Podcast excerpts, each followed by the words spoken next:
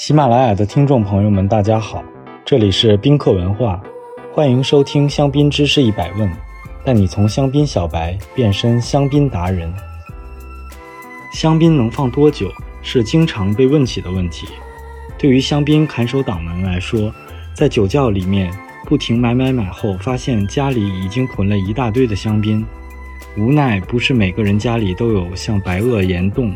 香槟省兰斯市的地下白垩酒窖一样理想的储存条件，所以只好尽可能在试饮期前尽快饮用。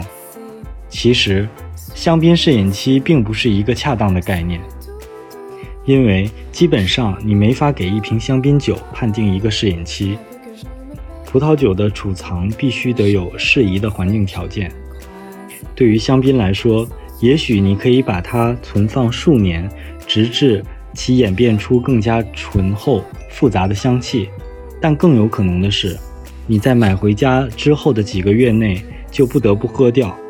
如果你像我一样习惯把酒藏在床底下的话，如果储存条件合适，香槟的陈年会超乎大家的想象。每位香槟爱好者都知道这么一个海底：一九一六年十一月三日，一艘德军。U 二十二潜艇在白令海峡击沉了瑞典的中 o p i n 号货船。当时船上装载着三千瓶不同品牌的香槟，而在六十三米的水面下沉睡了八十二年后，仅有一百六十八瓶香槟被打捞上来。香槟专家 S. E. Evelyn M. W. 参与了这批香槟的品鉴，而他给出的酒评如下。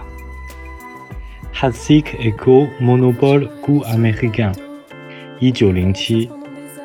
开瓶后发现木塞已经完全干燥而松弛，然而酒液却依然清澈金黄，强劲的香气带出蜂蜜及焦油的气息，入口已经没法感觉到气泡，口感悠长、强劲且平衡，且它的活力依然让人印象深刻。然而，Tom Stevenson。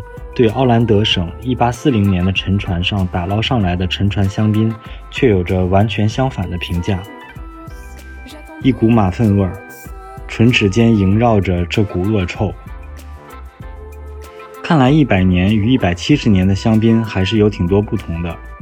不过我这是走了极端，海底的条件虽然符合低温无氧的保存条件，但是。却基本上没办法在陆地上复制，相信也没有多少土豪没事儿往海里扔香槟玩。那么，还是来看看实际点的保存时间吧。事实上，经过二次发酵的香槟，在除渣之前已经经历了一段不短时间的陈酿，所以大多数香槟其实没必要像普通葡萄酒一样，在买回来后还要继续陈年很长时间。Giles Holling 在其博客中提到，香槟存放的一条笼统的原则是：香槟在买回家后可以存放大概与其在酒窖中陈年相等的时间。对于大多数香槟来说，它们的陈年能力为非年份香槟二至三年，年份香槟五至七年。这样笼统的计算香槟陈年能力还是有风险，因为。我们很难知道这瓶香槟究竟在酒窖里面陈酿了多少时间。大多数的香槟酒庄都不会在酒标上面标注装瓶和除渣的具体日期，因为他们很害怕消费者会误认为这是最佳饮用期，从而放弃这瓶已经过期的香槟。对于年份香槟来说，稍微容易。至少我们还能够从年份算出这瓶酒的芳龄了，但对于非年份香槟来说，完全就只能够抓瞎了吗？其实现在也开始有越来越多的认真的酒庄开始在香槟背标上提供包括除渣日期在内的详细信息。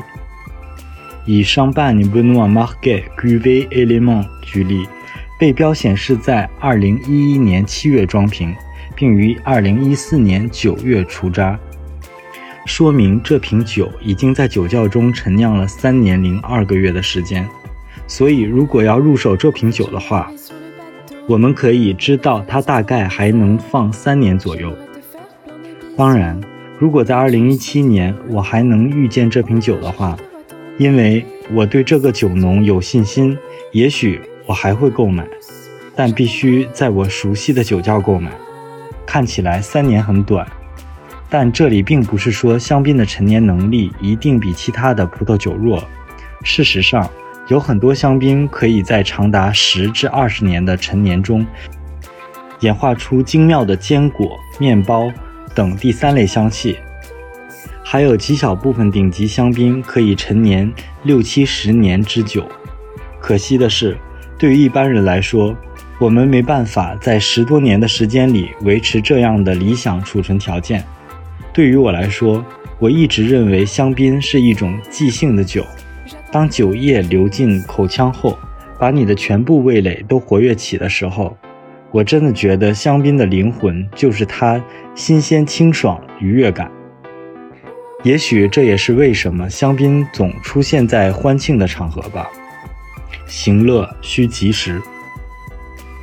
今天教大家陈年的法语发音，vieillissement，vieillissement，vieillissement。你学会了吗？如果听友朋友们有关于香槟知识的小问题，欢迎在评论区互动，也可以关注宾客文化公众号，发现更多香槟的资讯。